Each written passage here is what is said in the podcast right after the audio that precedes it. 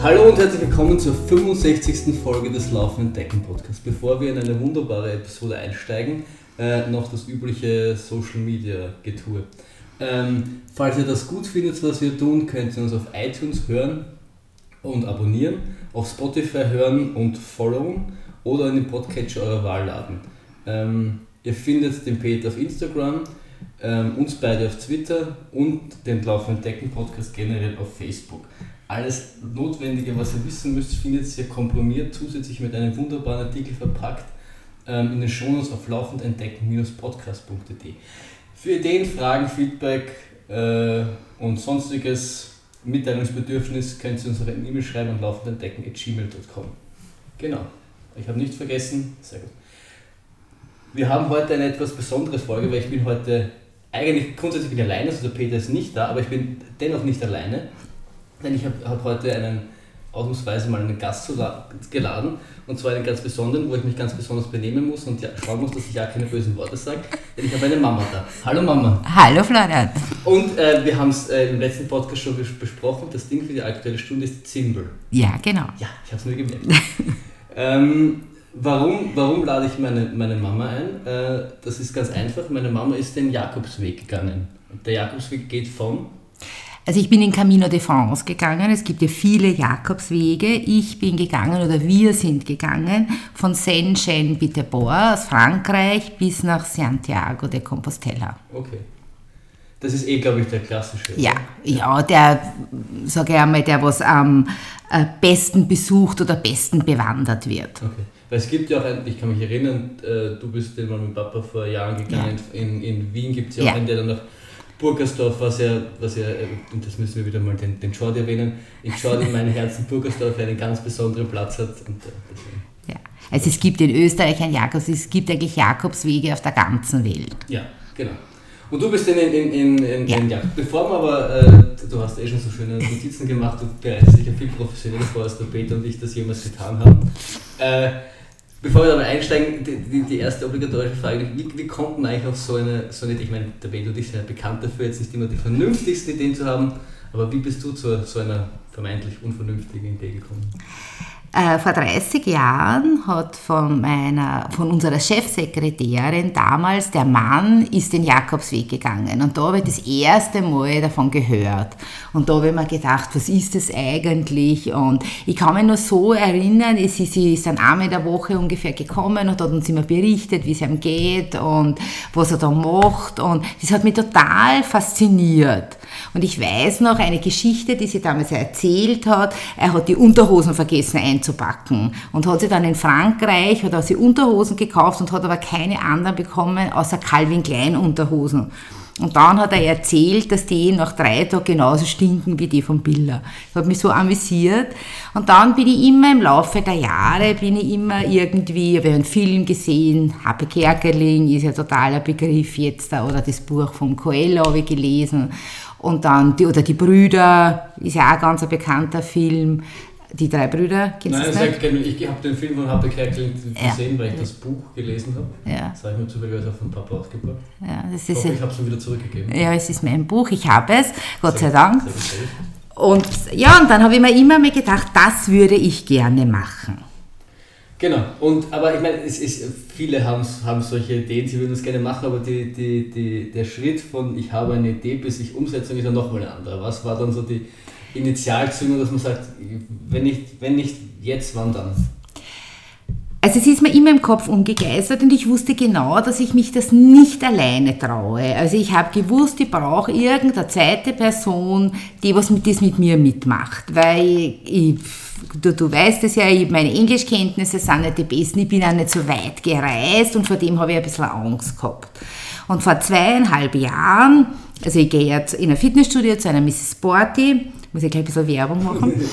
Äh, und vor zweieinhalb Jahren, wir machen da immer einmal im Jahr im Winter, machen wir immer so Flug zum Schnee und da sitze ich im Flugzeug und neben einer Kollegin, sage ich jetzt einmal, und wir plaudern halt so und ich habe gesagt, ich ging jetzt so gerne an meinen Jakobsweg, aber ich habe noch nie wem gefunden, der mit mir mitgeht. Und sie hat gesagt, und jetzt hast du wem. Und das war so das äh, Entscheidende dann und sie hat gesagt, okay, machen wir das miteinander. Und habt ihr dann gleich noch ein, ein, ein Datum festgesetzt, weil sowas sowas kennt, kennt man ja auch und Ja. das kennen viele Ultraläufer schon. Also solche verrückte Ideen sind schon ausgesprochen, aber man muss ja das, wenn man das nicht irgendwie termi- terminisiert, dann. Und ich wusste aber, ich muss das dienstlich, ich habe meine Termine immer auf eineinhalb Jahre vorausgeplant. Und ich wusste, dass ich das äh, bei meiner nächsten Terminplanung für die nächsten, äh, also das war dann zwei Jahre, war der Abstand, wusste ich, dass ich es da einplanen muss, weil sonst kann ich nicht gehen. Und das war eigentlich dann das Entscheidende. Und da wir gesagt haben, ich kann nur im Juni, Juli, August gehen, Ja. weil da sind Ferien jetzt sage ich mal praktisch, oder da gibt es auch bei uns keine Seminare. Und da wusste ich, ich kann nur in dieser Zeit gehen und so war das dann relativ schnell fixiert. Ja.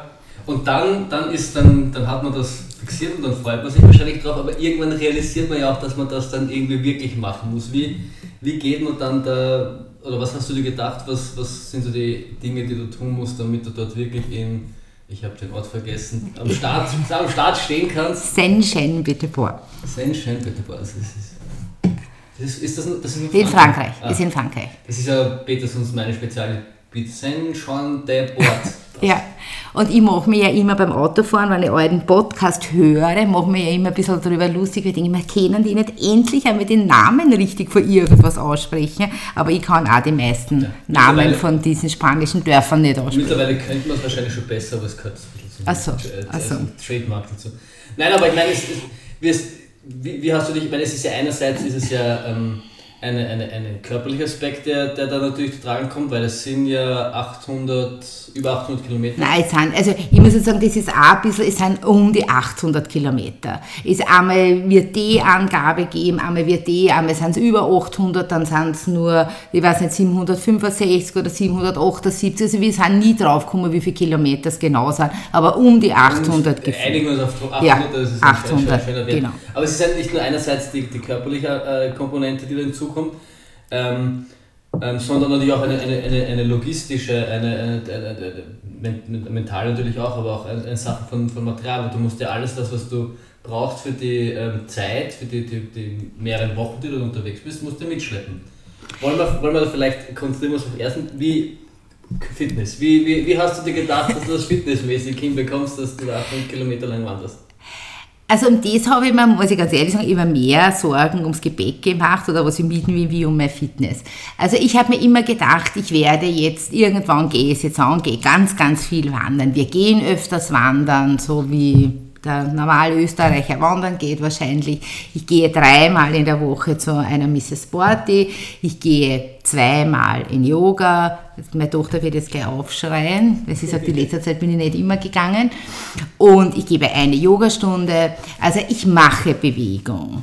Es, ich hätte vielleicht mehr Bewegung machen können. Aber zu dem Nachher dann. ist es nie gekommen.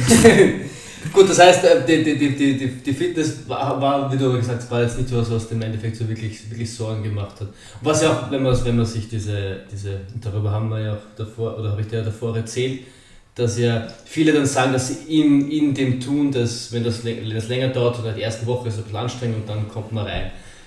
Äh, Das, das hat ja dann offensichtlich ganz gut geklappt. Aber du hast ja gesagt, die Ver äh, Verpflegung und das Gewand hat dir jetzt mehr Sorgen gemacht. Was hat da jetzt im Speziellen Sorgen gemacht? Also ich habe dann eben immer mit unserer ehemaligen Chefsekretärin immer noch einen Kontakt und mit ihrem Mann natürlich auch und den habe ich mir dann einmal eingeladen und habe einmal versucht herauszufinden, was brauche ich denn alles, weil ich mir gedacht habe, ich habe dieses Equipment nicht und es wird ja auch, sage ich mal, relativ teuer und darum habe ich, das war so eineinhalb Jahre, bevor wir gegangen sind und da habe ich mir gedacht, die werden wir dann immer so einmal im Monat irgendwas kaufen oder alle zwei Monate, dass es halt jetzt nicht so ein ganz Ja. großer Betrag ist und habe mir dann, ich meine, Google gibt ja alles her, eine Backliste für die Frau heruntergeladen, was eine Frau am Jakobsweg mitbraucht. Und dann habe ich diese Liste, bin ich mit ihm durchgegangen. Ist es sinnvoll in seinen Augen Ja. jetzt? Ist es jetzt sinnvoll oder ist es nicht sinnvoll? Und dann habe ich halt angefangen, dann mir einen Rucksack einmal zu kaufen. Einen Rucksack habe ich, glaube ich, dreimal umgetauscht, weil da habe ich erst das 35 Kilo gehabt, dann habe ich 45 Kilo gehabt, dann habe ich wieder 35 umgetauscht. Also ich wusste nicht, ich habe mir gedacht, brauche ich das, brauche ich das nicht. Ähm, Ich wusste nicht genau, was ich brauche und jeder, denke ich mal, ist auch unterschiedlich. Der eine braucht das, der andere braucht das. Wie wird das Wetter? Ja. Aber ich war dann im siebten Bezirk beim Tracksport und die haben mich wahnsinnig gut äh, beraten. Da war ich, glaube ich, dreimal mhm. dort und habe immer Leiberl und, und, und, Bla und Sackerl und wasserdichte Sackerl und hundertmal umgepackt und eingepackt und brauche ich dies und brauche ich dies. Und, aber solche Packlisten, das habe ich für mich sehr, sehr hilfreich gefunden, dass du irgendwo was hast, was du dich anhalten kannst. Das heißt, du hast das im Gegensatz zu mir ganz anders gemacht. Du hast intensiv äh, mit, mit deinem Equipment auseinandergesetzt. Ja. ja normalerweise sagt man, der Apfel fällt nicht eins vom Stamm, da dürfte ein Graben dazwischen sein, aber das. Äh, aber da bist ja du auch schon besser geworden, weil du hast ja jetzt eine Liste geschrieben, habe ich richtig, gehört. Ja. Und in der, in der letzten Episode, zu dem Zeitpunkt der Aufnahme, hast du sie noch nicht gehört, aber da werden der Peter und ich besprochen haben, dass er für die, seinen, äh, haben wir über die, die, die nächsten Läufe gesprochen und er hat seinen, der läuft den Wörthersee Ultra Trail und hat in einer Diskussion erfragt, er glaubt, dass das so 800 bis 1000 Höhenmeter sind, hat es gegoogelt und ist draufgekommen, dass es 2800 Höhenmeter sind. Also wir, wir scheinen da schon langsam, unsere, unsere Rollen scheinen sich anzugleichen, wir, wir sind da schon langsam auf, auf einen Nenner gekommen. Aber du hast, was, was ich da jetzt äh, heraushöre, du hast dich also ähm, viel informiert und einfach viel ausprobiert im Endeffekt ja. und halt an, an Experten gewandt, wenn man so ein bisschen ja. rauskristallisiert für, für Leute, die das vielleicht auch interessiert, mal ein Abenteuer anzufangen, ist das erste Mal ja. sich. Und das kostet wahrscheinlich halt auch Zeit, oder? Ich meine, das, da, da muss man schon, schon viel, viel herumtun und sich viel damit beschäftigen. Also ich bin, ich bin ein sehr strukturierter Mensch, ich habe irrsinnig gern Hagel, dann alles, was ich gekauft habe, ist abgehackelt worden und ist dann aufs Bett oder auf unser Gästebett habe ich dann immer alles aufgebaut. Und dann habe ich mir zwei Bücher gekauft, und zwar so Hefteln, äh, wo genau die Routen am Jakobsweg beschrieben sind. Und das habe ich auch sehr, sehr hilfreich gefunden, auch in der Vorbereitung. Ich habe das versucht immer zu lesen und da steht dann auch drin, äh, ja, dass man Jakobsmuschel zum Beispiel am Rucksack hängen hat, das ist eben das Zeichen der Pilger und äh, was man alles mitbraucht. Und das ist auch so ein bisschen eine Anleitung und da ich dort gelesen und da gelesen und dann ja, dann nehme ich eine Isomatte mit oder nehme ich keine Isomatte mit. Für was braucht man Isomatte und welche Isomatten kriegt. Also ich habe mich da sehr intensiv damit beschäftigt. Ich hatte eine Isomatte mit und habe es nach 14 Tagen nach Hause geschickt. So viel zur Isomatte. Ja, also ich habe da fallen zwei Dinge. Ich habe einmal ein Buch gelesen, auch von einem Aussteiger, der um die Welt gewandert ist. Und der hat auch gemeint, der hat sich auch zwar Tipps geholt und, und alles drum und drum, aber irgendwie in der ersten Woche hat er irgendwie gefühlt die Hälfte von dem Zeug wieder weggeschmissen, weil er draufgekommen ist, dass er es überhaupt nicht braucht. Ich glaube, das ist ganz, ganz normal und ganz, ganz natürlich. Aber was, was jetzt vielleicht interessant ist für, weiß nicht, ob das jetzt auch vielleicht Leute interessiert oder vielleicht Leute auch mal machen wollen, aber was, was wäre dann so aus deiner Sicht die, die, die Dinge, die, die man dann, wenn du jetzt tut, bist du ja quasi Jakobs ja, ja. Äh, wenn, wenn, wenn, wenn jetzt wer auf dich zukommt und sagst, was müsste ich beim Packen beachten, was würdest du jetzt, was würdest du jetzt empfehlen? einen, einen richtigen Rucksack, das ist das Um und Auf. Also ich habe einen, einen äh, Warte, wie heißt mein Rucksack? Weiß ich nicht. Fällt mir nicht ein. Ja, fällt mir sicher nicht. Ja. Äh, einen Rucksack, der auf deinen Rücken ausgerichtet ist, weil also mein Rucksack hat ungefähr so zwischen 9 und 10 Kilo gehabt und du trägst das den ganzen Tag, jeden Tag. Mhm. Und die, die haben mir den so toll ausgerichtet, den Rucksack. Ich hatte kein einziges Mal Rückenschmerzen und kein einziges Mal Nackenschmerzen oder irgendwas. Also ich glaube, also das war für mich das Um und Auf, du trägst den jeden Tag. Ja. Da scheiden sich natürlich auch die Geister. Ich habe Stöcke mitgehabt, die was mir du empfohlen hast, ja. die ganz leichten. Ich habe die Stöcke super gefunden, manche gingen ohne Stöcke. denke ich mir, das muss auch jeder für sich finden. Weniger ist mehr. Mhm das habe ich auch gelernt und ich muss sagen, da war ich schon, ich habe drei Leiber mitgehabt, das hätten zwei gereicht. Ich habe zwei Hosen mitgehabt, eine Regenjacke, noch eine Jacke für am Abend, weil dort ist jetzt da Spanien, glaubt man ja, sehr mediterranes Klima. Das ist im Norden von Spanien, wo es eher kühl ist. Also wir sind am Abend, glaube ich, nur zwei Tage ohne Jacke gesessen. Mhm.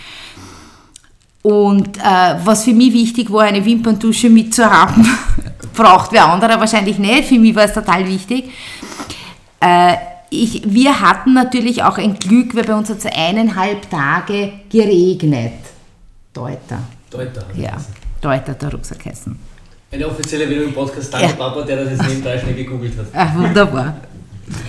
Bei uns hat es eineinhalb Tage geregnet, folgedessen war unsere Ausrüstung ausreichend. Wenn es jetzt, sage ich einmal, zehn Tage regnet oder so, vielleicht hätte man dann zu wenig mitgehabt. Aber ich glaube schon, dass das auch sehr individuell ist. Aber was ich total wichtig finde, ich habe so Leiberl gehabt, die was halt irgendwie so ein super Material sind und ich kann es drei Tage anziehen, ohne dass du stinkst. Das habe ich sehr toll gefunden.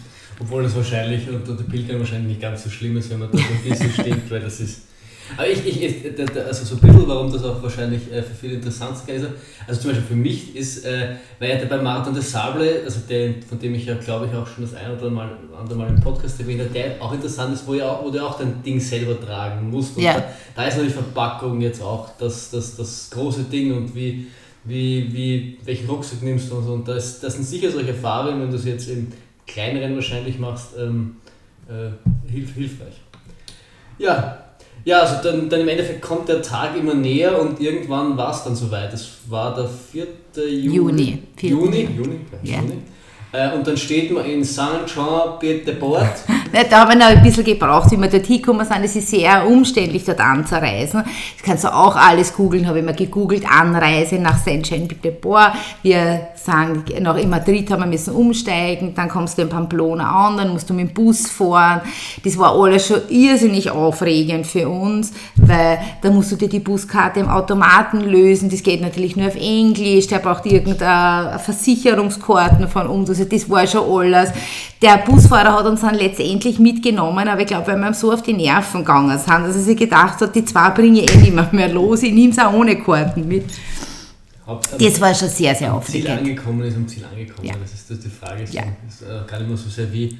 Und dann, dann, dann stehen wir dort und geht's los. Was, was, was, ähm, ich, man kennt das ja aus den Rennen, was geht einem dazu, wenn man weiß, man muss jetzt die nächsten fünf Wochen, sechs Wochen? Fünf Wochen. Fünf Wochen äh, jeden Tag mehrere Kilometer geht und jetzt geht es geht's dann schlussendlich los? Also wir haben das so gemacht, wir haben einen Tag, waren wir noch in Saint-Jean-Pied-de-Port, also wir sind angekommen, haben dann nur einen ganzen Tag dort verbracht und sind den nächsten Tag weggegangen weil wir gesagt haben, wir wollten uns ein bisschen akklimatisieren, wir wollten schauen, da gehst du dann als erstes ins Pilgerbüro, da gibt es überall ein Pilgerbüro und, und holst einmal den ersten Stempel. Also gut, da gibt es einen Pilgerpass, wo du dir deine Stempel dann holst. Wir haben uns den in Wien schon besorgt, das hat meine Freundin gemacht. Wir haben schon vom Stephansdom einen Stempel drin gehabt und wir haben dann in St. Jean Peterborough den nächsten Stempel. Also wir hatten schon zwei Stempel, ohne noch einen Kilometer oder einen Schritt gegangen zu sein. Und dann haben wir uns dann am Nachmittag schon angeschaut, wo geht's denn dort, wo gehen wir morgen in der Früh weg. Ja.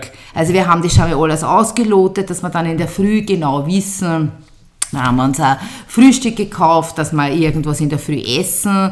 Und ja, es ist wahnsinnig aufregend. Und dann gehst du los es ist, äh, ich sage einmal, vom Kopf, für mich war es, vom Kopf nicht unterzubringen, dass ich jetzt 800 Kilometer gehe. Ich habe mir gedacht, das war ja die erste Tour, gehst du über die Pyrenäen, du gehst über einen Pass der Pyrenäen, das klingt immer so, du gehst über die Pyrenäen, über einen Pass. Und das ist angeblich, war damals meine Information, die anstrengendste Tour. Ich wusste, das waren 25 Kilometer, nach Ronconvalles sind wir da gegangen. Wir wussten, es sind 25 Kilometer. In meinem Büchlein ist auch immer das Höhenprofil drin gewesen. Mhm. Das haben wir uns immer angeschaut, ob wir das manchmal lügt. Das machen wir was höher, bitten, bitten wir uns ein, wie da abgezeichnet ist. Inneren Barometer, der ja. sagt, das muss höher sein. Und, äh, ja, und dann gehst du da los. Nur, nur kurz, also ihr habt euch die, diese Etappen, die ihr da ähm, ähm, gegangen seid, die sind quasi vorgegeben, vorgeschlagen oder wie? Das haben wir uns auch gegoogelt in 32 Tagen nach Santiago. Okay. Und wir haben uns nicht hundertprozentig an das gehalten, aber wir wollten irgendwo, dass wir uns irgendwo anhalten können. Wie viel, also wir sind so um die 20, 25 Kilometer am Tag gegangen. Mhm. Weil wir gesagt haben, wir müssen uns irgendwo anhalten, dass wir wissen, wo wo, ja, wie, wie sind diese Touren, dass man nicht am Anfang, ich weiß nicht, zu wenig gingen und dann geht es sich hinten nicht aus oder wir gingen zu viel oder...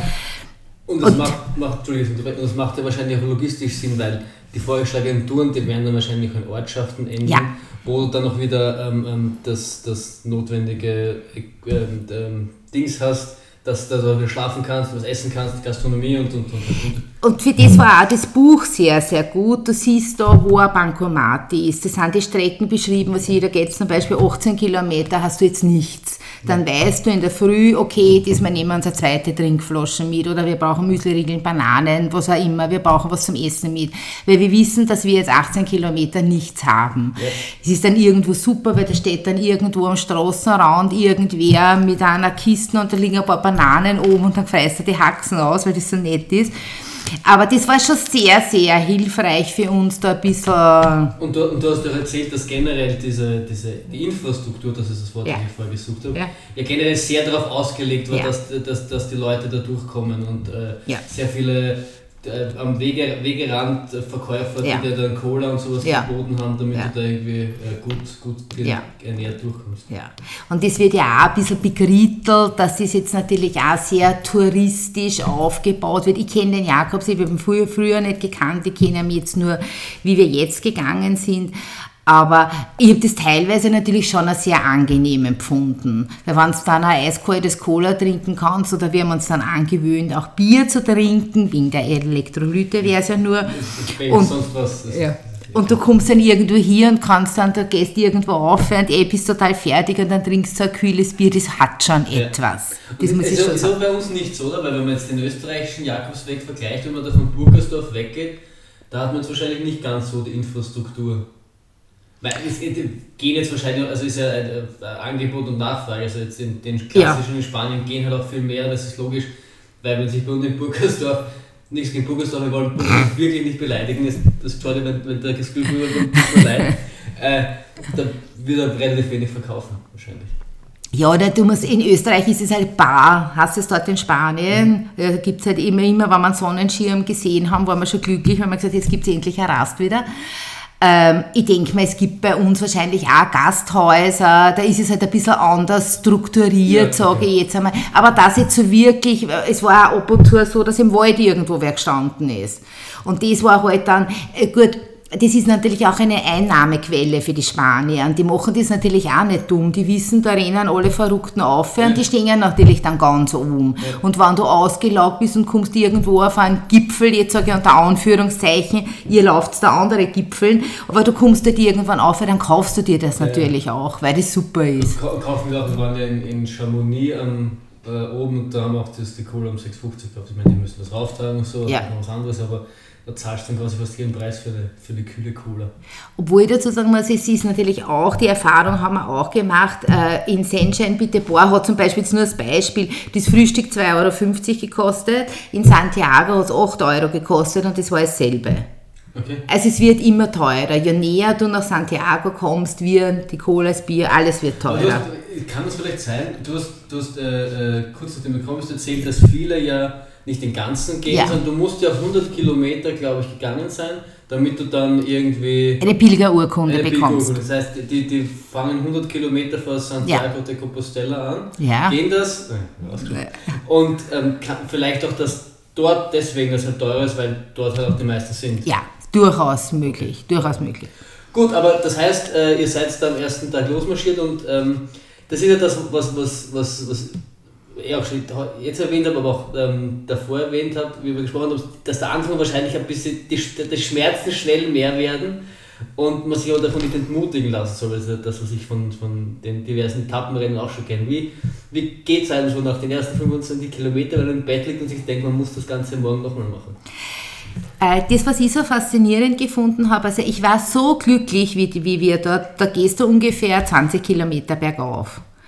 Und ich war aber so aufgeregt und ich war so, so, ja, so euphorisch irgendwo und ich bergauf gebe, ich bin stehen geblieben, ich habe ge, ge, gekeucht und dann bin ich halt wieder ein Stück weiter gegangen und dann habe ich wieder gekeucht.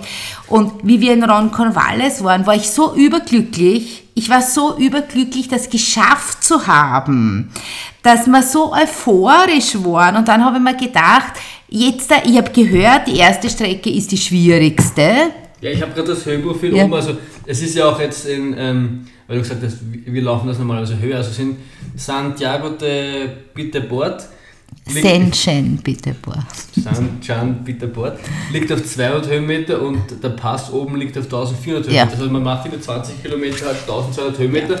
Das ist jetzt auch für, für einen Laufwettkampf ähm, nicht ohne. Also das muss man auch erst einmal machen. Aber es war so, so, so aufregend, wie wir es gemacht haben, was ich heute auch nicht mehr. Und wir kommen dann dort an und wir haben dann sofort, also am Anfang war ja geplant, dass wir so in Refugium, heißt es dort, sind Herbergen, dass wir in Herbergen schlafen. Dort hat es auch Herberge und auch Hostel gegeben. Wir haben uns binnen zwei Sekunden entschieden, dass wir im Hostel schlafen. Und es war also noch so gut, es wurde dann auch zu unserem Ritual. Wir sind dort in das Bett, also in das Zimmer hineingekommen. Das ist vollkommen egal, wie das ausschaut, da schlafst du da noch. Wir haben uns auf das Bett geworfen und sind gelegen mit unserem Gewand, mit unseren Schuhen. Wir konnten kaum atmen und äh, wir konnten uns auch nicht bewegen. Und ich habe mir gedacht, ich kann nie wieder in mein Leben einen Schritt gehen. Gut, dann ziehst du die aus. Wahnsinnig wichtig sind Crocs oder irgendwelche Plastikschuhe. Dann ziehst du die Schuhe aus, dann in die Crocs. Hast du Blasen? Nein, ich hatte keine Blasen. Meine Freundin hat leider Blasen gehabt, das wird dann alles versorgt und nachher gehst du mein Pilgermenü. Also das ist dort sehr üblich, dass die, es gibt Pilgermenüs, das ist ja Vorspeise, Hauptspeise, Nachspeise und inkludiert ist eine Flasche Wein, eine Flasche Rotwein. Damit du jeden Tag die Schmerzen des Tages wegtrinken kannst. Ja, und ich weiß gar nicht, wie ich das jetzt aushalte. Ich trinke jetzt schon seit ein paar Tagen keinen Rotwein mehr, jeden Tag. Ist gar nicht so einfach. Und dann ist es so eine Euphorie da, das geschafft zu haben. Und ähm, wir haben danach oft darüber gesprochen, wie haben wir das vom Kopf untergebracht. Du konzentrierst dich auf deine zweite Etappe und du bist absolut im Hier und im Jetzt. Du denkst dann noch nicht, wann sind wir in Santiago. Wir haben immer am Abend mit unserem Rotwein auf, angestoßen auf die nächste Etappe, auf Tag 2. Zwei. Und immer, immer gedacht, nach die Pyrenäen, es kann nicht schlimmer werden. Ich wusste es aber noch nicht. es, es, es, meistens wird es dann noch ja, irgendwann Aber damals hat mich das beruhigt. Und da habe ich gedacht, na, ich war so überglücklich, das geschafft zu haben. Und dann haben wir gesagt, okay, im nächsten Tag waren nur 20 Kilometer. Höhenprofil war jetzt auch nicht so aufregend. Und haben uns gedacht, ja, das, ist, das hat so fast gerade ausgeschaut. Und haben wir den, leicht bergab, oder? Ja, dann haben wir gedacht, das hupfen wir mit einem Fuß. Ja, aber das ist, das, ist, das ist der Fehler, den viele machen. Ah, jetzt geht es nur noch bergab das hat der Peter in der Feinsch auch geglaubt. Ah, jetzt geht es noch runter, das ist alles kein Problem. Da hast du meistens auch noch ein bisschen die Gegeneinstiege, dann fällt das so schön. Also, aber gut, das heißt, ihr seid dann aber, ähm, war dann der Anfang dann, dann doch irgendwie so hart, wie du geglaubt hast, oder ist dann eigentlich eh nach den Pyrenäen gut ins, ins, ins Gehen gekommen? Also wir haben uns das auch immer vorgesagt. Ich habe das meiner Freundin natürlich erzählt. Ich habe gesagt, der Florian hat gesagt, nach sieben Tagen wird es zur Gewohnheit. Okay, also wir müssen diese sieben Tage jetzt einmal aushalten. Ähm, das, was auch vielleicht nur dazu zu sagen ist, äh, die erste Etappe sind, wir waren sehr viele Menschen. Jetzt war ein Tag vorher geregnet. Wenn es regnet, ist der Pass meistens gesperrt, da darfst du nicht drüber gehen. Also jetzt haben sie praktisch zwei Tage, sind an einem Tag gegangen. Und da sind wir sehr in der Masse gegangen. Obwohl ich dazu sagen muss, ich hab da gar, es war mir so wurscht, weil ich ja eh so auf mich konzentriert war. Und äh, am zweiten Tag sind wir auch noch, es waren zwar jetzt nicht mehr, mehr so viele Menschen, aber auch noch eher in der Masse gegangen. Und äh, du bist aber noch immer so euphorisch, du gehst durch Wälder, das war ein recht schöner Weg und auf einmal gehst du wieder bergauf. Und ich habe mir gedacht, das war ja gestern, das bergauf, kommt das heute schon wieder? Aber du gehst, du gehst und du gehst und du gehst und du gehst. Und irgendwie ist dann der zweite Tag rum und irgendwie aber ab wann, wann war so der Moment, wo du dir gedacht hast, jetzt ist das so, weil man kommt nicht so, also man sieht das auch von diesen ähm, ähm, Filmen da, von diesen Thru-Hikern in Amerika, die wandern dann irgendwie diese ganzen, diese Weitwanderwege, Appalachian Trailers sind dann irgendwie über 2000 Meilen und so. Und die, die berichtet auch immer davon, dass irgendwann ist so der Punkt, wo man in so einen Rhythmus kommt. Man steht auf in der Früh, ja. man packt zusammen, man geht los, man macht eine Pause, man kommt heim, man versorgt die, eh so wie du es ja. auch so ein bisschen angedeutet hast Wann hast, ab wann hast du das Gefühl gehabt, dass du so, das ist jetzt mein neuer Alltag quasi? Ah, Schon noch. Es ist, ist relativ schnell gegangen, muss ich sagen. Also ich glaube, das war dann schon so zweiter, dritter Tag. Es ist immer dasselbe. Du stehst in der Früh auf, du isst dein Frühstück, ist auch immer dasselbe, weil die essen dort Croissants mit Messer und Gabel oder steinhartes Brot, also für das hast du entscheiden können. Und dann gehst du weg und dann gehst du und dann gehst du und dann freust du, wenn du einen Sonnenschirm siehst, weil da bleibst dann stehen und dann gehst und dann gehst und dann kommst du an und dann suchst du ein Zimmer und dann legst du aufs Bett und dann gehst du ums Pilgermenü und dann ist Flasche Wein. Es ist jeden Tag dasselbe. Dann geht man ein bisschen beschwipst ins Bett und dann geht ja, es genau. am nächsten Tag viel leichter. Am nächsten Tag geht es wieder viel leichter. Die, die spannende Frage ist jetzt natürlich, ähm, nachdem ich den, den siebten Tag so angepriesen habe und ich hatte gewissermaßen unter Druck stand, weil äh, damit, ob mein Wort was zählt oder nicht zählt. Ähm, und zufälligerweise haben wir, glaube ich, es müsste der fünfte Tag gewesen sein, haben wir telefoniert und du hast berichtet, dass Ja. jetzt der, der siebte Tag kurz bevorsteht und ab dann es quasi leichter wird. Wie, wie falsch war meine Aussage? Also ich habe dann gesagt am 7. ich weiß nicht, ich glaube, es ist heute noch immer nicht leichter. Nein, es stimmt. Es ist ungefähr eine Woche, bis du dich eingroovst und dann, was mir aber so fasziniert hat, du bist dann Teil einer Gemeinschaft. Du siehst, es hat sich dann so ab dem dritten Tag, hat sie sich total verstreut. Du hast sie zwar oft in die Quartieren gesehen oder in der Ortschaft, wo du warst. Also ich glaube, die Liste haben mehrere, nicht nur wir. Gut, die gibt es im Internet. Also wir haben dann immer, wenn wir irgendwo geschlafen haben, viele Leute gesehen. Aber untertags verteilt sich das. Und du gehst dann oft stundenlang alleine. Und das ist schon ähm, sehr eine spannende Sache. Und das, was ich mir ja gedacht habe, du gehst immer, also ich, hab, ich sage, ich kann ja nur für mich sprechen, du gehst immer über deine Grenzen, weil du kannst nicht jetzt da irgendwie, wenn du da äh, eine Tour hast mit 18 Kilometern, da ist nichts, da gibt es kein Taxi oder kein Bus oder du gehst ganz einfach weiter. Und ich bin aber schon oft gesessen und so immer denkt, bitte, was mache ich da für einen Schwachsinn? Ich hatsch da mitten in Spanien in der Steppe um und um. Und, aber du stehst auf und gehst, weil ja, dir bleibt ja nichts anderes übrig. Es ist, es ist witzig, ich, ich erkenne so viele Par parallel zu mich und meinen, meinen diversesten Rennen, der, wo, wir, wo mir Erinnerungswechsel zurückkommen, dieses ich gehe am Berg rauf und kann nicht mehr und denke mir, was mache ich da, warum bin ich nicht zu Hause und, und liege Ja. irgendwie dagegen und auch dieses, man sieht immer wieder dieselben Leute, ich habe das Gefühl, dass das, was du da gemacht hast und das ein Rennen ist, das war dasselbe, nur etwas komprimierter, weil bei der Labestation ist so, Ja. es auch immer wieder dieselben Ja. Leute, dann verteilt es sich ein bisschen, weil Ja. man doch ein bisschen unterschiedlich ist, aber bei der Labestation bummelt dann eins, eine, eine ein bisschen mehr rum als der andere. Also ich, da, da, erkenne ich schon ähm, viele Parallel, Parallelen. Äh, was mir auch sehr fasziniert hat, ist ja, wie gesagt, ich kann ja nicht so gut Englisch und meine Freundin kann auch nicht so gut Englisch. Also wir, sagen wir, wir sind, die Spanier kennen auch nicht so gut Englisch. Das ist das Was einzig- wahrscheinlich ein ja, Vorteil ist, ja, dann. äh, ja, das einzig Positive. Äh, Und sie sprechen ja auch nicht so gern Englisch. Das muss man, oder viele kennen nicht wirklich Englisch jetzt. Ne? Und wir haben uns relativ gut verständigen können. Also alles, jetzt eine Quartiersuche oder wenn wir uns irgendwas gekauft haben oder so, hat alles wunderbar geklappt. Äh, mit der Unterhaltung klappt es halt nicht so gut. Weil wir ganz einfach, und es waren viele Amerikaner dort, die reden wahnsinnig schnell und da, ich, ich kann zwar kurz was sagen, aber äh, wirklich unterhalten, das hat mir ein bisschen leid getan. Wirklich unterhalten kann ich mich nicht. Aber trotzdem, siehst du diese Menschen jeden Tag, du begrüßt dich jeden Tag und du, wenn du die am Tag zehnmal siehst, grüßt du dich zehnmal. Es gibt einen, einen Gruß am Camino und zwar ist es Bon Camino. Das sagst du hundertmal am Tag und das bedeutet der richtige Weg. Also jeder wünscht dir, dass du den richtigen Weg gehst. Ich behaupte jetzt einmal, nicht nur der richtige Weg, dass du nach Santiago kommst, sondern auch der richtige Weg zu dir, weil wir haben ein paar kennengelernt und an, an, an Österreicher und an, an Deutschen, mit denen konnten wir uns unterhalten. Es hat schon jeder seine Geschichte, die er da mitträgt jetzt. Und wie ist das aber eigentlich? Weil äh, wenn man, man ist da jetzt, dann ähm, im Endeffekt waren es fünf Wochen, hast du glaube ich. Jetzt ist man fünf Wochen lang quasi 24 Stunden, das- außer man, die Zeit, wo man schlaft, das rechnen wir so, so sieben Stunden weg, ist man so ungefähr 17 Stunden pickt man da voneinander. Ist ja auch wahrscheinlich nicht immer, immer, immer äh, das Allerangenehmste. Aber Also ich muss dazu sagen, wir sind untertags, wenn wir gegangen sind, haben wir nie gesprochen. Also ich habe teilweise nicht sprechen können, weil ich ganz einfach keine Luft gekriegt habe. äh, es ist einmal der vorangegangen, einmal der vorangegangen. Das hat für mich aber total gut gepasst, weil wir wirklich, und das haben unsere Freundinnen, haben das dann meistens nicht geglaubt, wenn man Fotos geschickt hat, oder euch habe ich auch viele Fotos geschickt, da ist keiner.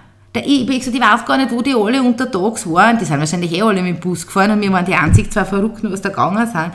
Aber da also haben wir ganz, ganz selten miteinander gesprochen. Also gesprochen wird dann wenn wir uns irgendwo hingesetzt haben, da geht es aber dann auch sehr, sehr oft, äh, gut, wie schaut es jetzt aus, geht es jetzt noch bergauf oder geht es jetzt endlich schon bergauf ein Stückchen oder wo gehen wir jetzt noch hier oder wie weit schaffen wir es heute. Also es ist, wird dann viel über die Etappe gesprochen, aber es ist schon herausfordernd.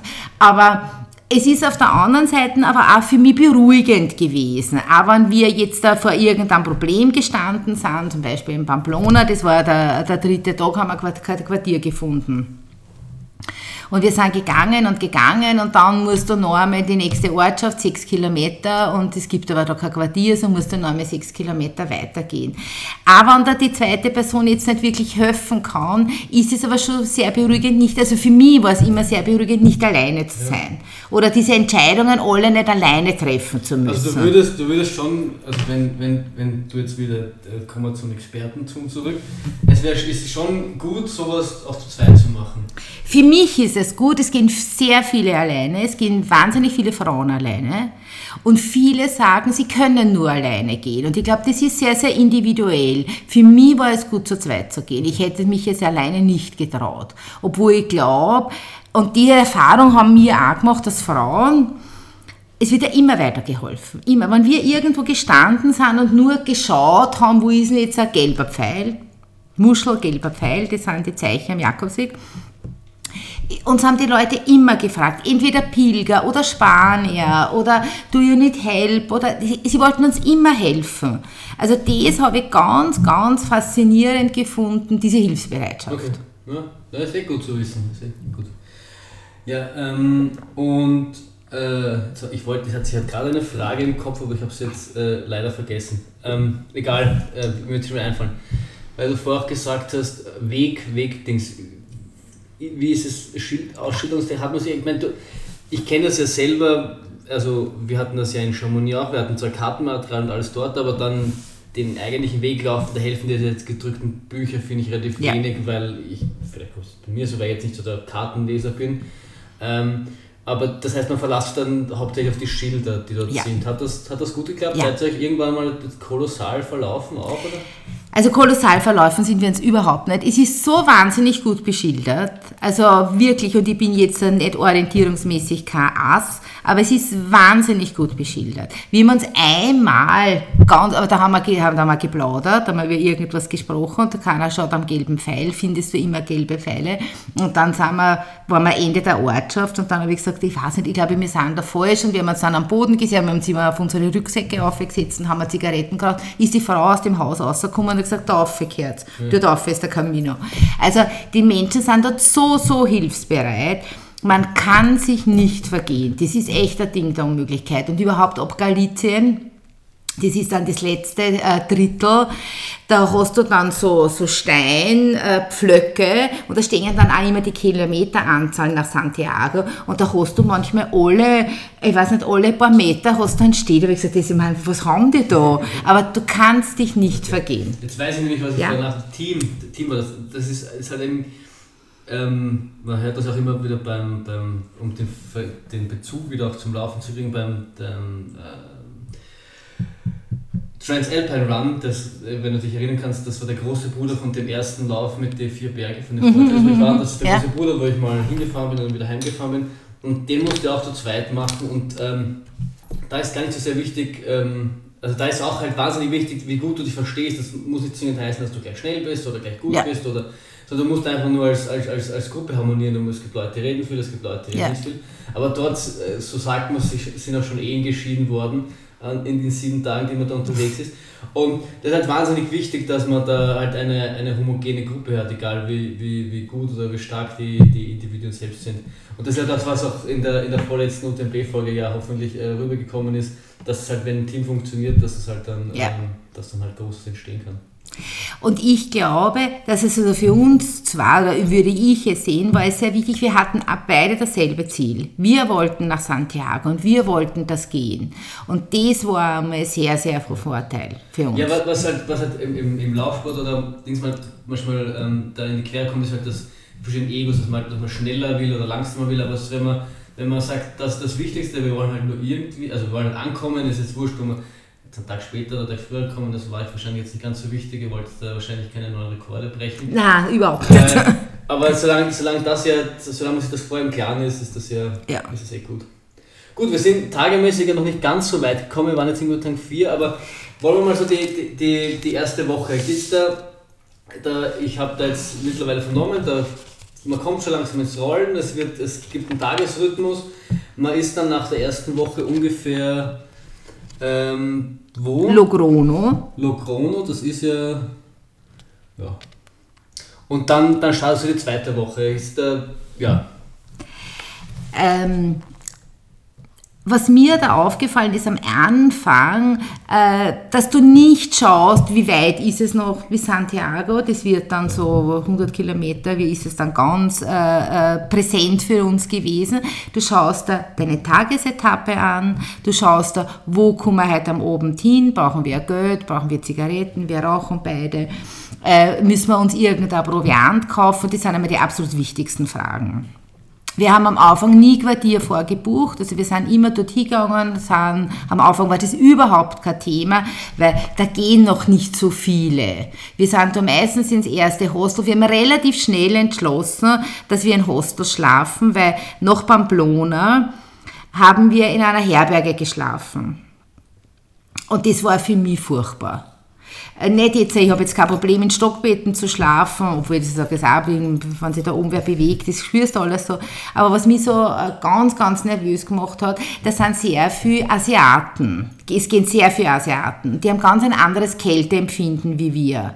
Das sind die Fenster zu in diese Schlafsälen. Das halte ich nicht aus. Und diese Asiaten liegen dort mit Kapuzenpulli zugeschnürt, mit Handschuhe, die decken bis da auf und ich glaube, die, die, die zergeht er daneben. Irgendwer geht immer aufs Klo, irgendwer sucht immer was in seinem Rucksack. Also es ist jetzt nicht wirklich eine Ruhe.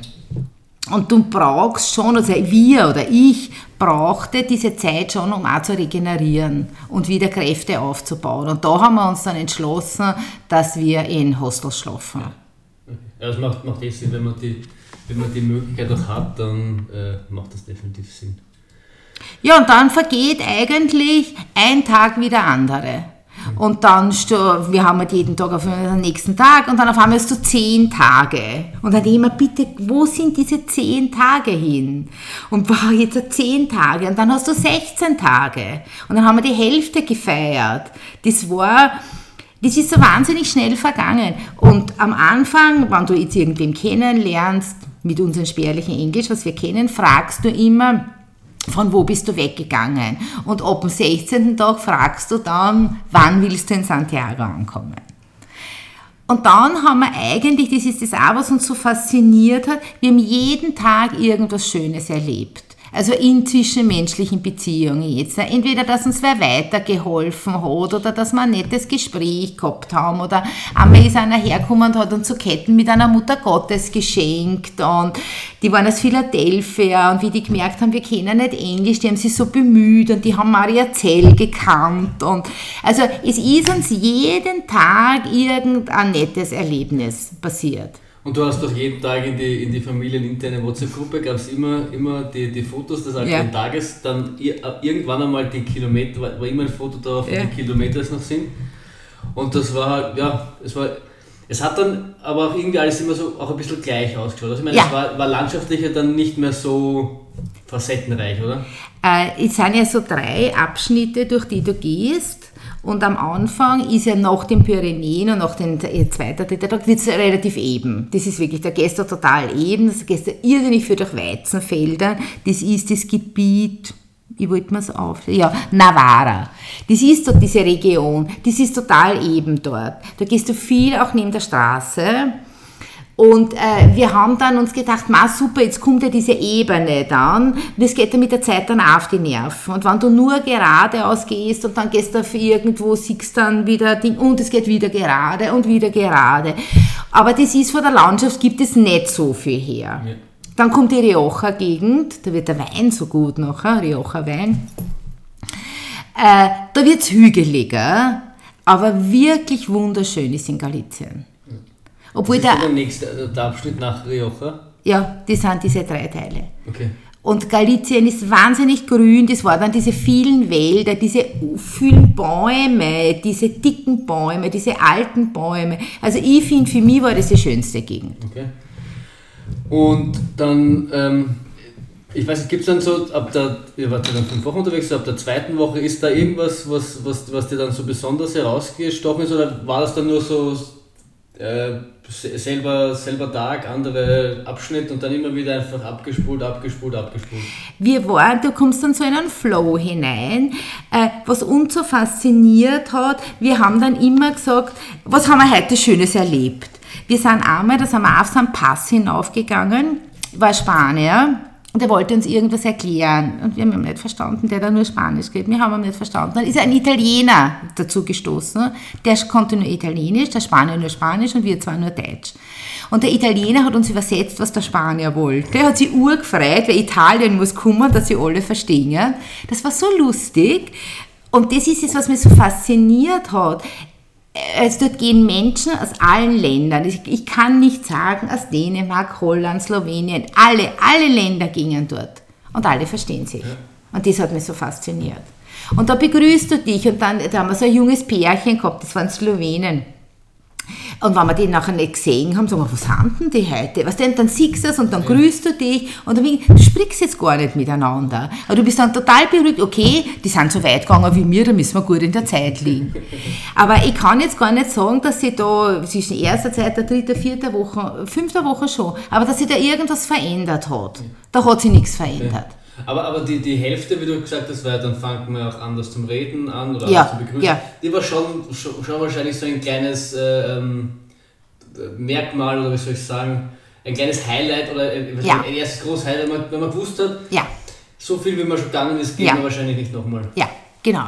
Und das war in Sahagunis die Hälfte und da haben wir dann unsere, wir haben zwei Pilgerbrüder kennengelernt, also mit denen wir uns dann unterhalten konnten und das war eben der eine ist aus Linz und der andere aus Köln.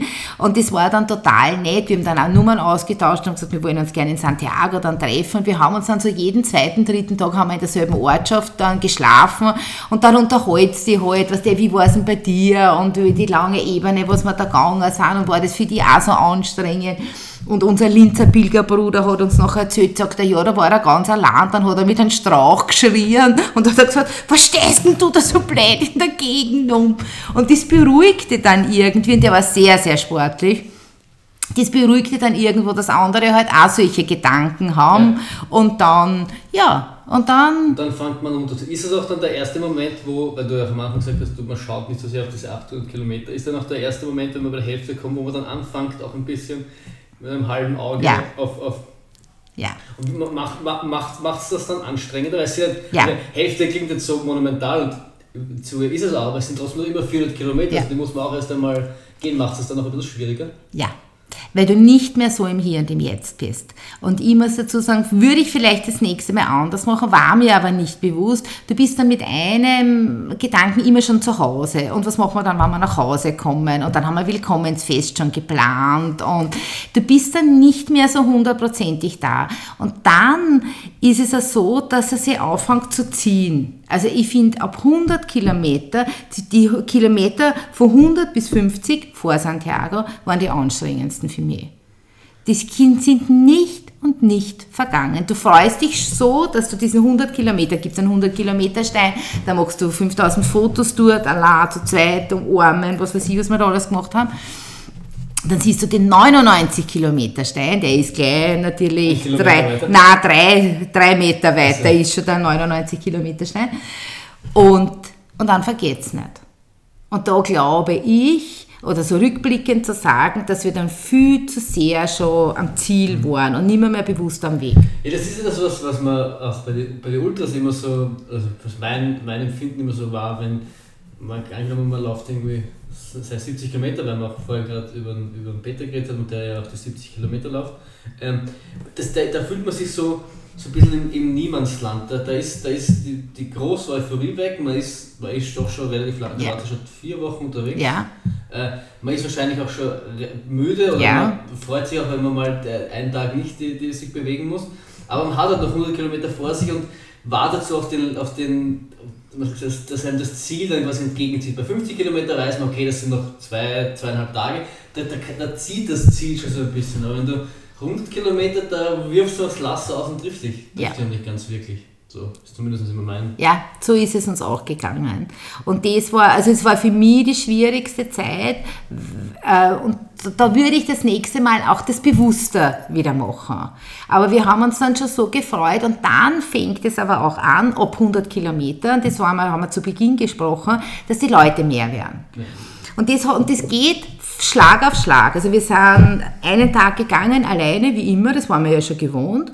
Und am nächsten Tag sind wir im Pulk gegangen. Und das war mir so geschockt irgendwie, weil das so nicht so schleichend kommt. Jetzt kommen halt ein paar mehr Leute mehr. Das ist gegangen wirklich zack auf zack.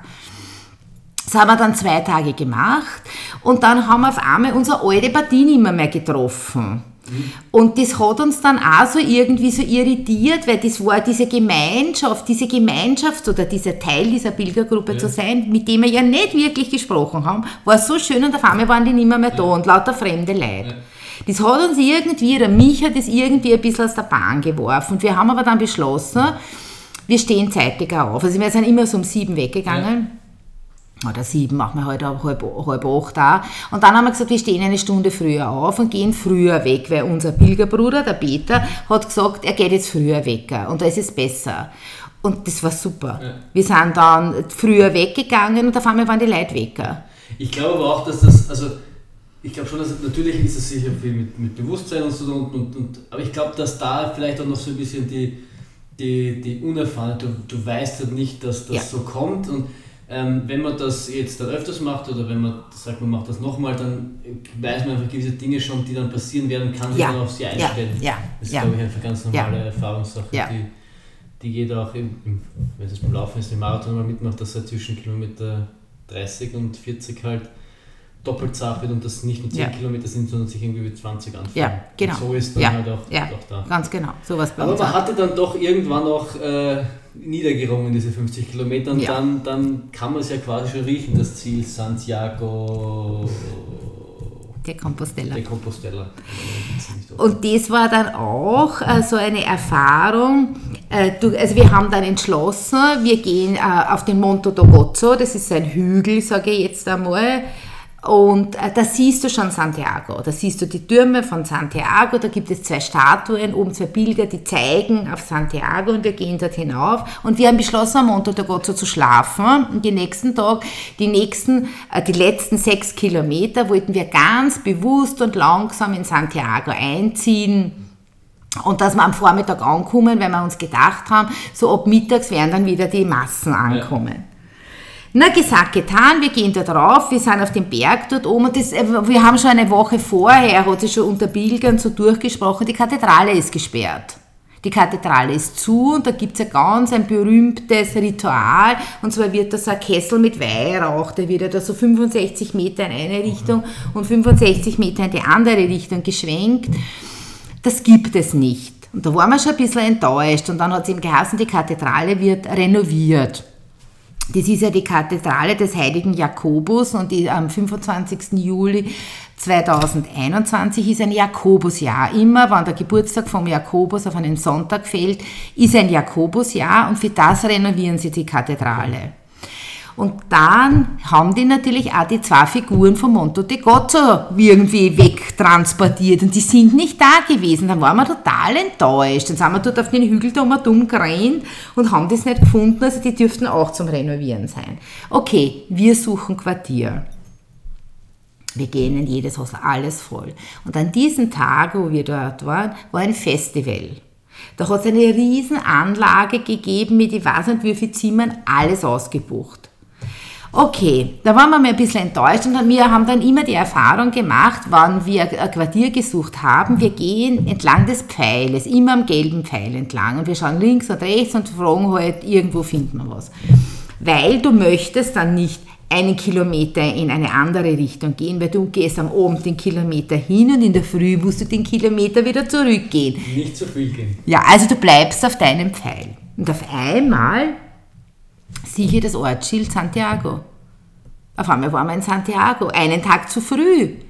Wir waren total verzweifelt, weil wir gesagt haben, was machen wir da jetzt? Erstens, wir haben, wir haben äh, in Santiago ist es immer gut, dass du buchst. Das haben wir über. Booking.com nachher gebucht, schon ein paar Tage früher.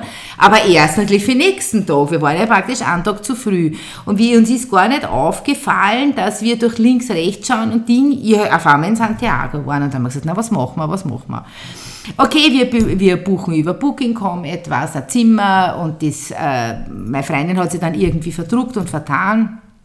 Das war auf jeden Fall 20 Kilometer wieder zurück. Dort, wo wir in der Früh weggegangen sind oder fast dort. Und dann haben wir beschlossen, wir fahren mit dem Taxi zu diesem Quartier und lassen uns in der Früh wieder daher führen. Und am Abend haben wir gesagt, haben wir getan und am Abend haben wir aber eine Idee gehabt, wir haben uns dann wieder auf die Monto de Gozzo führen lassen, mhm. im Taxi, um noch einmal bewusst nach Santiago zu gehen, weil wir das ja gar nicht richtig ja, genießen können. richtig genießen haben können, weil wir ja so in Quartiersuche waren. Gut, die Figuren waren am nächsten Tag auch noch nicht da, eigenartigerweise. Und dann sind wir in Santiago eingezogen. Und es ist auch ganz anders, wie ich es mir vorgestellt habe oder wie es in den Filmen ist jetzt. Da. Ich habe mir ja da ein paar Filme angeschaut. Äh, du gehst da durch ein Wohngebiet und du gehst wieder durch ein Wohngebiet mit ganz normale, moderne Häusern. Ich meine, das hat in Santiago nichts verloren. Bis du endlich in die Altstadt kommst. Gut, die Altstadt ist dann schon so, wie ich mir das ungefähr vorgestellt habe. Und dann gehst du und gehst du.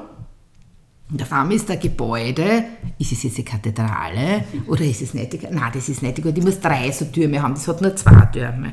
Dann gehst du wieder weiter. Das, wie haben wir dann ausgesagt, das war dann die Universität, ist das jetzt die Kathedrale? Und das war so unspektakulär. Und auf einmal kommst du zur Kathedrale und das ist aber nicht so, wie in den Filmen immer beschrieben ist, dass du die Stiegen hinaufgehst und auf einmal ist die Kathedrale da. Du gehst von der Seite hinein.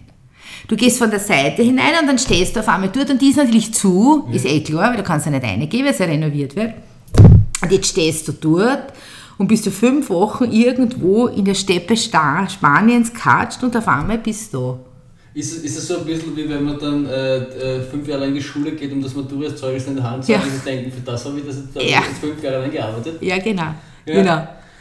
Und das war dann ein bisschen unspektakulär und äh, auch nicht so, wir waren dann total ruhig und still und, und dann war aber äh, vom Monte de Gott auf, es gehen sehr viele Jugendgruppen. Mhm. Das, was mir wirklich wahnsinnig fasziniert hat, weil ich denke mal, so viele junge Menschen gingen wandern und sehr viele Spanier.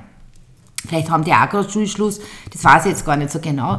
Und von dort ist uns eine Jugendgruppe, die waren immer hinter uns und die haben gegrölt und gesungen und, und irgendwo haben wir die dann verloren, das ist uns natürlich gar nicht aufgefallen. Wundert mich eigentlich, weil Spanier sind nicht dafür bekannt, leise zu sein. Und die Spanier, die wir jetzt auf den Laufwegen dieser Welt begegnet sind, die hast du einen Kilometer weit schon gehört äh, quatschen, also das, dass man die nicht mitbekommt, wenn die weg sind, das...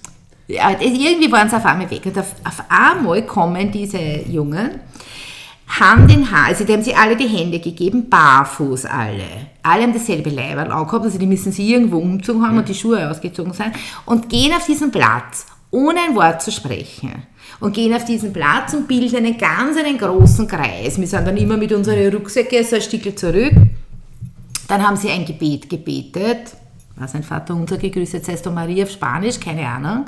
Dann waren sie eine Minute still und dann sind sie aufeinander zugelaufen und haben geschrien und gehupft und gesprungen und ihre Betreuer haben es in die Luft gegeben. Das war so rührend und da ist dann erst die erste Euphorie aufgekommen.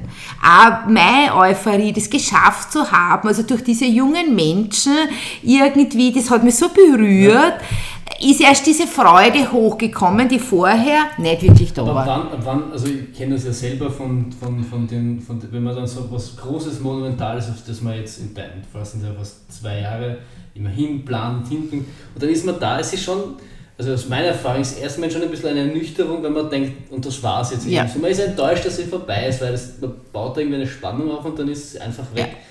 Aber es gibt dann doch irgendeinen Punkt, ab dem man dann realisiert, dass man das wirklich gemacht hat. War das dann der Punkt oder gab es dann nachher noch irgendwann, bei mir ist oft dann am Abend im Bett liegen und so mal den Tag Revue passieren das sind die meisten die Momente, wo ich mir denke, jetzt habe ich es dann vielleicht doch geschafft, so erste Mal 100 Meilen oder so. Aber war das dann, gab es dann noch später noch einen Moment oder war das eher der Moment, die jubelnden Spanier vom christlichen Wall of Death?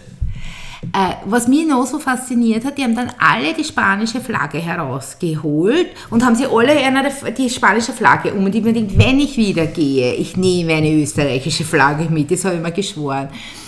Das war der erste Moment, wo ich sage, wo dann die ganze Anspannung, ob da wird dann auch geweint und da wird mein Mann angerufen oder in, in Ding. Und das war total rührend für mich, muss ich sagen.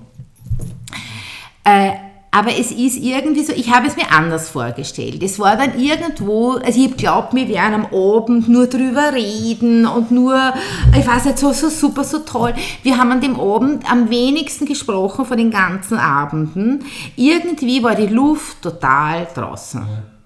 Ja, es ist dann oft mal, es ist schon, es ist schon so eine gewisse, also aus meiner, aus meiner Erfahrung so eine gewisse Leere oder Ja, Leere. Man, ist, man hat es dann, man, entweder realisiert man es noch nicht so wirklich gescheit oder man, man, man braucht einfach so ein bisschen, bis man es dann verarbeitet. Und manchmal ist es auch dann halt auch mit ein paar Tage Abstand, wenn man sich dann wieder die Bilder anschaut und sich dann wieder zurückversetzt in, in das Ganze, dann kommt es nachträglich so, dass, dass dann irgendwie so ein stolze Stolzheit, Stolzheit? So, so ein, ein Gefühl des Stolzes Ja. aufkommt. Aber in dem Moment ist eigentlich mehr, mehr so eine Ernüchterung, Ja. ein bisschen, Enttäuschung ist das falsche Wort, aber so ein bisschen, und das war's jetzt. Ja, genau. Ne? Wir sind dann relativ schnell, also wir wollten eine Pilgermesse besuchen und das ist dann in einer anderen Kirche ausgelagert und wir haben dann zufälligerweise in Peter, unseren Pilgerbruder, getroffen. Das war auch total schön, dann ihn zu sehen und er war ja schon einen Tag, wie im Bus, der ist schon einen Tag vor uns angekommen und der hat ja schon alles gecheckt gehabt, was wir, wo wir die Pilgerurkunde kriegen, also da hat er uns sehr gut eingewiesen.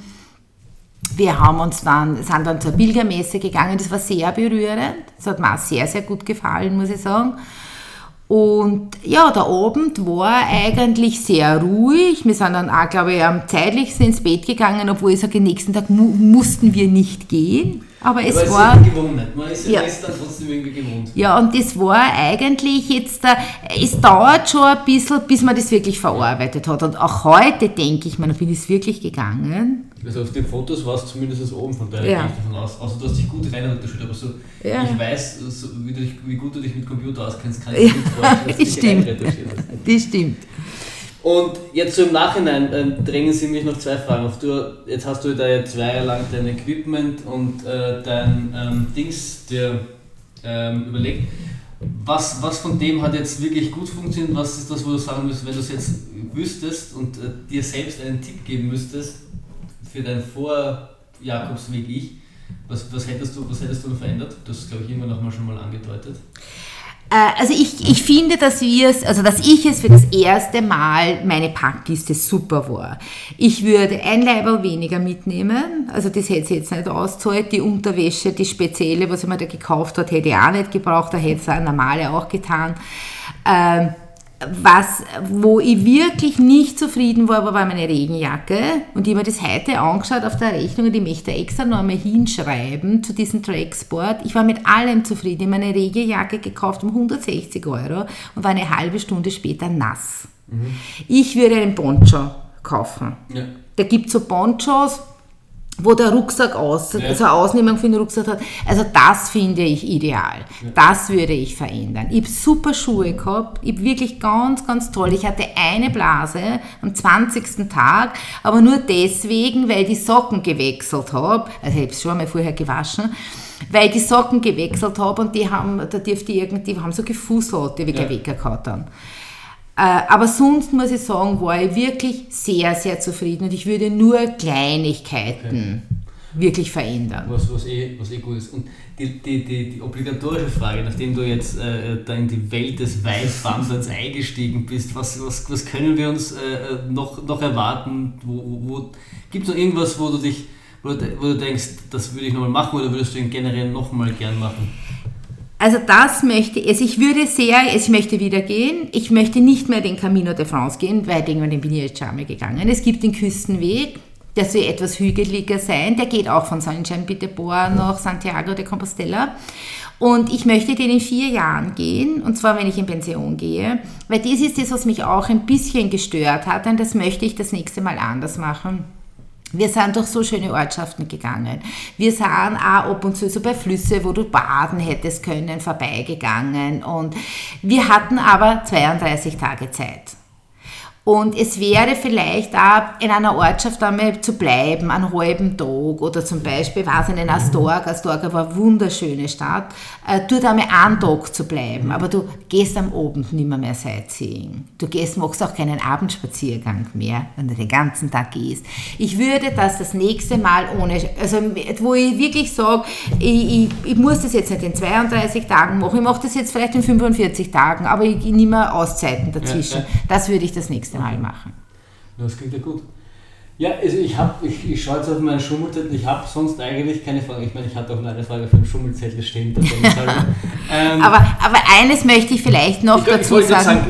Willst du irgendwas noch? Ja, eines möchte ich noch sagen. Wir sind dann den nächsten Tag und das würde ich das nächste Mal zu Fuß gehen. Wir sind mit dem Bus gefahren. Wir sind nach Finisterre. Finisterre hat man früher geglaubt, das ist das Ende der Welt.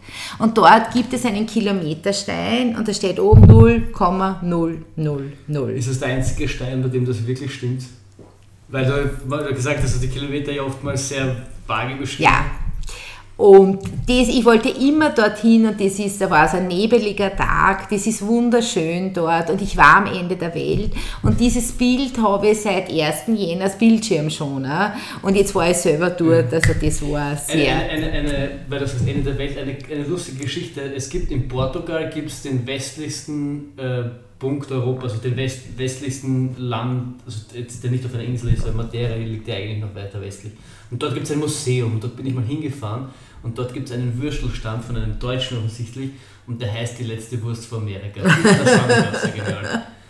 Ja, ja, dann hätten wir das, hätten wir das auch. Wenn du, wenn du sonst nicht ja. mehr zu sagen hast, dann äh, äh, danke ich dir. Ich hoffe, ich hoff, das hat gefallen. Ich, ich, ähm, weil, auch, weil auch du gefragt hast, warum wir da eigentlich dich, dich einladen. Ich fand das einfach interessant, wie man quasi mit keiner Erfahrung, also mhm. wenig wenig Fitness, so, so ehrlich, ja. außer jetzt was, was mit Sport und so betrifft, aber ja. wenig Ausdauerfitness. Ja, stimmt. Ein, ein durchaus äh, äh, respektables Projekt anpackt ja. und dann auch umsetzt und dann auch, wie, wie ich fand, relativ problemlos auch, auch ja. um, umgesetzt hat, weil ich, ich habe ich hab mit mehr Jammern gerechnet, muss ich ganz ehrlich sagen weil äh, in, in Al-Ofituk, wir waren ja davor schon ein paar Mal wandern, Aha. da waren wir ja nur so 10 Kilometer wandern, einmal bei diesen Myra-Wasserfälle ja. und da hast du doch ein bisschen gejammert und ja. da, haben wir uns, da kam schon die Frage auf, wenn du das dann täglich 20 Kilometer mehr machen musst, ähm, ich meine, vielleicht hast, hast du deiner Freundin ähm, mehr zugejammert, dass du das jetzt übers Telefon gemacht hast.